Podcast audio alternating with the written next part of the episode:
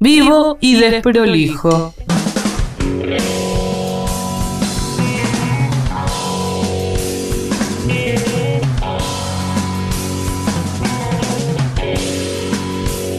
Bueno, el amor eh, me parece que nos hace hablar todo el tiempo eh, en las películas, en el cine, hablando del Festival de Mar del Plata y no de Chascomús, en las series, en la literatura, por supuesto, grandes novelas hablan del amor. Eh, y en la radio también hablamos del amor. Por eso hoy está con nosotros Flor Talita, que nos va a hablar en realidad del amor, pero también de los desencuentros del amor. Ajá. Eh, que medio que nos parece que va un poco de la mano. Sí, podríamos eh, titularlo El amor en tiempos feministas o la rosca sexoafectiva, como quieran. Uh. Es un tema igual tan amplio que eh, hay tanto para hablar y tantas posturas que no sé si vamos a poder hoy, digamos, desentramar todo eso, pero eh, sí quería compartir y poner sobre la mesa algunas voces feministas que hablan sobre este tema y que se contraponen y bueno, entonces acá poder debatir entre todos. Eh, y también retomando un poco la columna, Clary, que vos hiciste hace unas semanas atrás sobre esto de eh, qué se pone en juego en la hora de la comunicación a través de las cartas en otras épocas. Bueno, qué se pone hoy en juego en el WhatsApp o Bien. las redes sociales.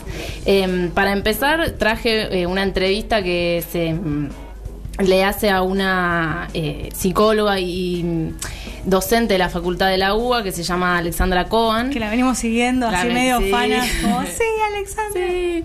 Eh, bueno, traje algunas eh, partes de esa entrevista. La entrevista es, es muy larga, es una entrevista que está en un medio gráfico. Se llama Acostarse con un boludo no es violencia.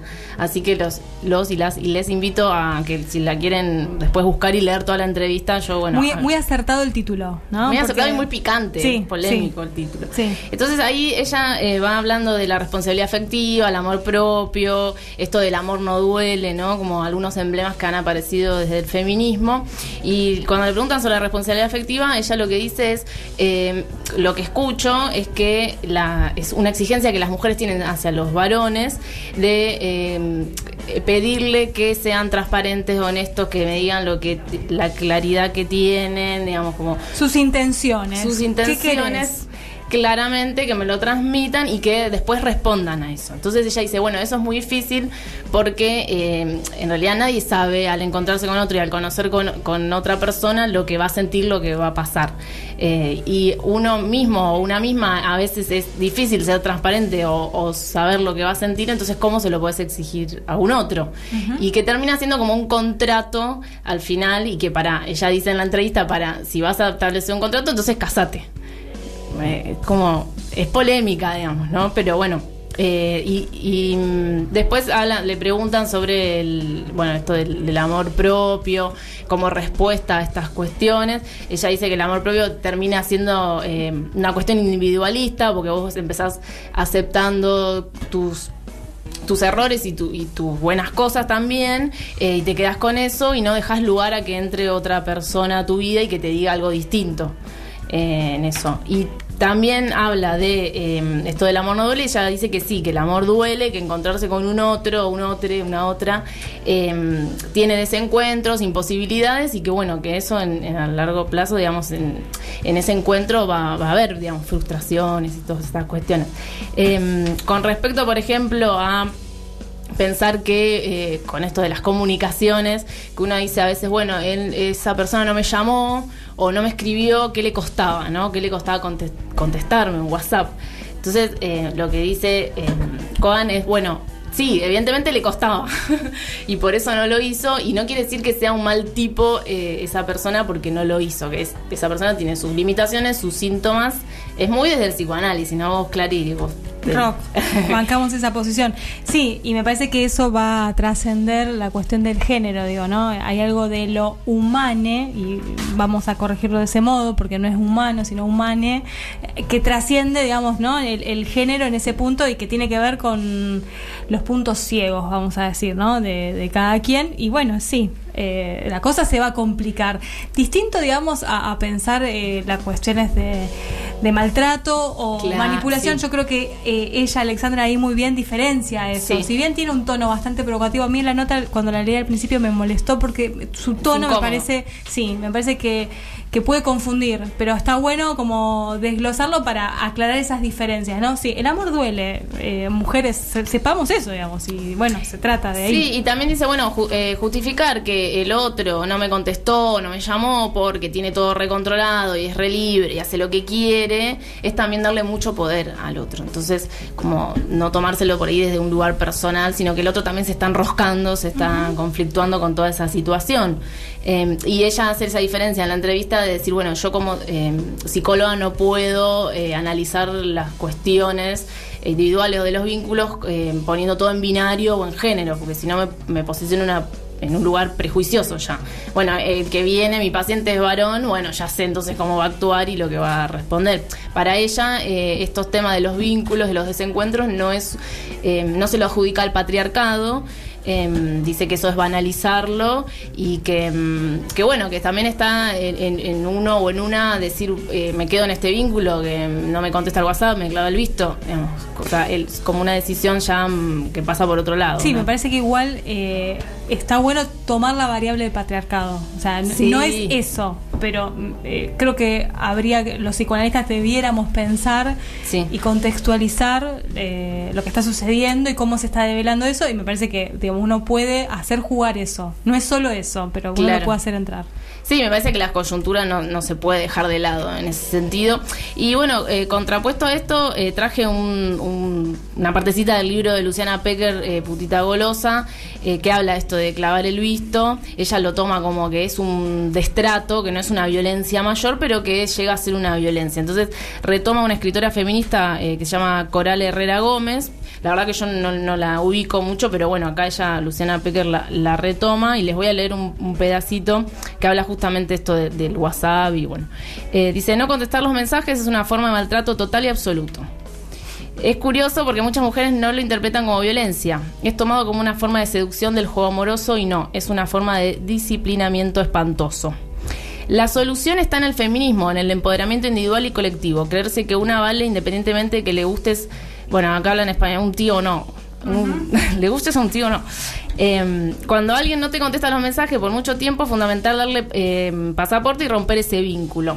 Porque cualquier relación de maltrato nos pone triste y nos quita la energía.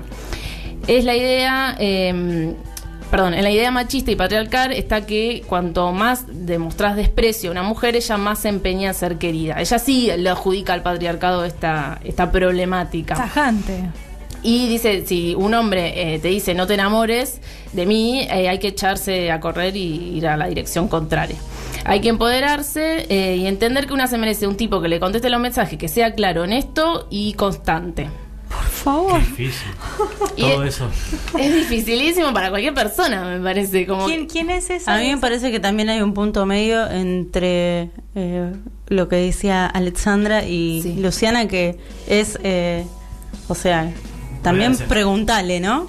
Como no te responde los mensajes, decirle, che, ¿por qué no me responde los mensajes? Porque me- si no nos quedamos en el enrosque sin generar el diálogo con la otra persona y es ahí donde vamos a poder construir, en dialogar Claro. y entender qué le pasa a la otra persona. Claro, Cohen dice eso. Bueno, también es, o sea, sí es patriarcal pensar que la mujer es sumisa y que no puede decirle al chabón esto o decirle, eh, lo estoy poniendo muy en términos binarios, ¿no? Porque a partir de la entrevista se establece así, pero decirle, che, sos un tarado o qué te pasa o bueno, me corro de esta relación. Eh, lo que dicen acá en el libro de Luciana Pecker es medio es parecido, pero a la vez contrario, porque dice, bueno, vos te tenés que empoderar, la solución está en el feminismo y así no te van a clavar más el visto, más o menos. Es un poco una receta. Entonces Cohen critica eso. Dice, bueno, esto de decir el amor propio, el amor no duele, son, eh, digamos, eh, discursos que se quedan en eh, casi rosa la autoayuda, ¿no? Como una Sí. receta que... Y también eh, ponerse minuciosas y definir qué quiere decir que duela o no duela el amor. Porque mientras yo escuchaba decía, no, el amor no tiene que doler, pensaba por dentro, ¿no? Bueno, está bien. Es la vida misma también. Es, eh, te estás vinculando con un otro y va a haber... Te eh, metiste en un tema del dolor zarpado que va a implicar mil columnas más, porque Sí. está muy bien lo que decís. El dolor es, es- sí. Bueno, vamos a hacer el programa hasta la una, una y media. Dale, bueno, dolor, dos Y Ani. ¿está todo bien? Bueno, pero me parece que se reproducen otros vínculos. Si vos tenés un amigo o una amiga que, no sé, te trata mal, y bueno, o sea, también eh, tenés que correrte o planteárselo. digo, como Sí. que ahí es, es- acá se habla de, la- de las parejas sexoafectivas, amorosas, y, y por eso eh, Cohen dice, bueno, me parece que la clave es la palabra eh, necesidad, porque uno puede decir, yo necesito a otro, pero quiero o sea, perdón, yo no necesito otro, pero quiero estar con otro, ¿no? Como separar esas dos cosas. Eh, no lo necesito como complemento, esto de, de los mitos del amor romántico y como que... Pero sí, bueno, tengo ganas y me puedo vincular. Si no, me quedo en un individualismo de decir, bueno, amor propio, yo soy lo mejor, no dejo entrar a nadie más. Y, me- y ella, Coan, dice esto muy irónicamente, bueno, quédate en tu casita que vas a estar resguardada y no te vinculas más con nadie. Y esta joya también, ¿cuál es el problema? Sí, también es una ¿No? decisión, ¿no? También puede... Bueno, estamos un poco en esa época, ¿no? Entrando eh, en esta cuestión de exclusiva y salir de un poco de, de quedarnos en el ámbito de confort de alguna manera. Sí, A que también quedamos es verdad que, bueno, si lo ponemos en términos patriarcales, a la mujer se la ha, digamos, eh, corrido de ciertos lugares, se la ha disminuido en un montón de, desde los estereotipos de belleza hasta Sí. callate vos no sabes de esto, no Sí. hables. Entonces uno tiene que ir reconstruyendo todo eso que aprendió. Eh, entonces, bueno, a veces resguardarse no está tan mal, por un tiempo por ahí. Un ratito y después volver a salir. Y después lo que le traje para compartir es una investigación que se... Sí, se- investigación. Ella, ella busca investigaciones, además de tener resaltadores de Hacemos dos colores. periodismo en vivo y desprolijo. A ver, ¿qué? Eh, hay, hay tres investigadores eh, sociólogos eh, que hicieron unas entrevistas a jóvenes para ver cómo es esto del tema de que se manejan por las redes sociales y en, en los vínculos, digamos, románticos. Dice que no sé qué palabra poner. Romántico hoy en día no se dice, ¿no? Se usa, pero no da. Bueno, las relaciones. Sexoafectivas. Eh, el, el trabajo se llama Me clavó el visto, cómo las nuevas tecnologías eh, pueden generar control y violencia o potenciar el amor, ¿no? Entonces, lo que ellos plantean a través de esas entrevistas que hicieron de a partir de 18 a 25 años, le- les quiero comentar que nosotros ya no entramos en ese target, no somos jóvenes. Somos un poco menos jóvenes, pero somos jóvenes. Eh, lo que dicen es, bueno, eh, finalmente los jóvenes, que uno por ahí supone, desde, no sé si es un prejuicio, pero supone que van a venir un poco más desconstruidos, siguen reproduciendo estas cuestiones eh, en torno a las redes sociales y el WhatsApp de eh, controlar a un otro y de que el otro es mi propiedad. Entonces, si no me contesta, yo me fijo en qué, a qué hora se conectó y por qué no me contestó, si le puso like a una foto que, bueno, a mí no me, no me gustó porque me generó celos, qué pasó ahí, está conectado en Instagram, pero no me contesta por WhatsApp, como que se reproducen esas formas de control y, de propiedad del amor que siguen siendo esto del mito del amor romántico, los si te celo te quiero y eso, pero a, través de la tecnología. Ellos dicen, los investigadores todo dicen, bueno, no está mal usar las redes sociales a priori, porque uno se conecta, se relaciona, se conoce con otras personas y eso está bárbaro. Pero se sigue reproduciendo estas, estos tipos de microviolencia, si se quiere. Y hablan de esto de, de- de las cartas que se usaban eh, antes y decían que antes eh, por ahí vos mandas una carta, tardaba días o semanas, después te la devolvían, tardaba otro tiempo más y no había como ese, se quiere control sobre el otro, no había esa posibilidad de control, pero hoy en día sí con, con las redes sociales esto Sí, aparece. capaz el, el modo no es ese, ¿no? Pero digo, el control y, y el amor posesivo me parece que es Sí. como medio histórico. Eh, entonces, bueno, plantean, eh, no me respondes rápido porque no soy importante para vos. Bueno, se plantean todas estas tensiones en los vínculos. eh, y, y también la conclusión un poco a la que llegaron es, bueno, es una, un tipo de violencia, esto de controlar a otro a través, no sé, del WhatsApp, por ejemplo, pero es parte también de las relaciones, que entonces, eh, porque las relaciones son porosas y bueno, se, se cuelan estas cosas, ¿no? Que es un poco lo que dice Coan, bueno, eh, sí, las relaciones duelen y tienen todas estas variantes. A, al- lo contrario que dice Luciana Pecker, dice, bueno, no, vos te mereces un tipo honesto, transparente, que te diga lo que quiere, como que, y es súper difícil llegar a eso, es un ideal un poco utópico, ¿no? Me gusta esto porque solemos atribuirle a las tecnologías y a las nuevas tecnologías la transformación absoluta de la sociedad y en estos casos vemos que estos nuevos soportes de comunicación, las redes sociales, no determinan nuevas conductas, sino que actualizan esa forma Claro. de relacionarse. Entonces, seguimos siendo más o, más o menos igual de eh, imperfectos sí. y miserables en un montón de cosas, solo que ahora tenemos otros lugares donde volcarlo. Tal cual. Bueno, vamos a hacer una película, lo decreté ahora, Bien. sobre el amor, el dolor, porque Juli quiere hablar sobre el dolor, ahora Ujú, resulta, obvio. eh, feminismo y los Y desencuentros y también los encuentros. Y Por de favor, coso. te lo pido. Vamos. Vas a encontrar a alguien mejor. Vas a encontrar a alguien mejor para vos.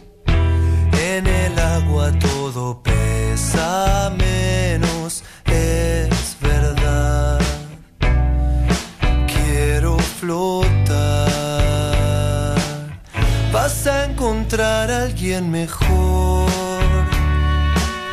Aunque yo quiero ser mejor para vos,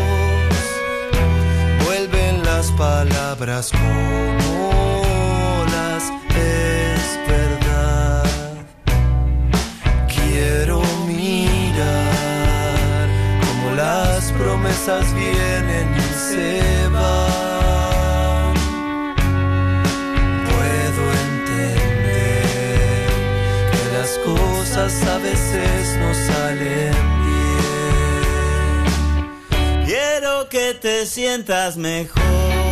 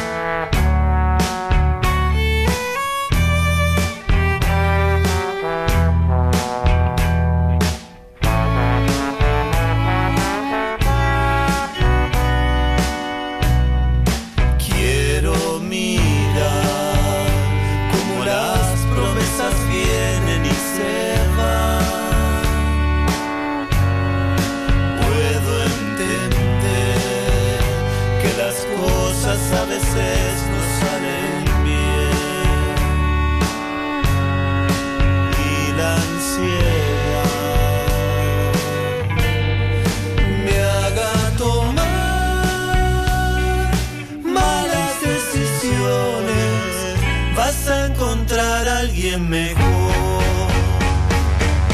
Vas a cambiar para mejor.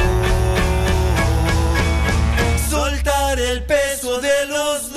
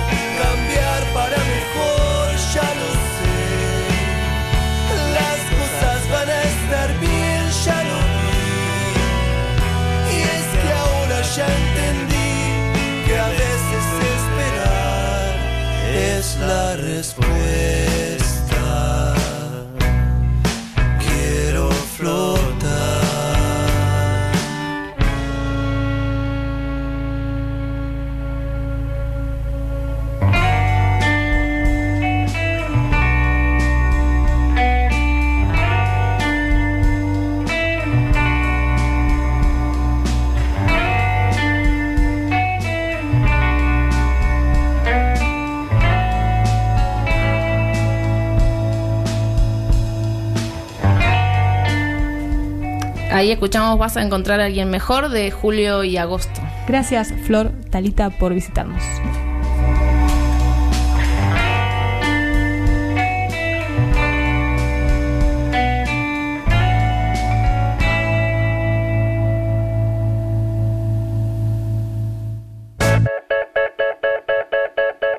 Vivo y desprolijo. Justo lo que no necesitabas. Justo lo que no necesitabas. Justo lo que no necesitabas.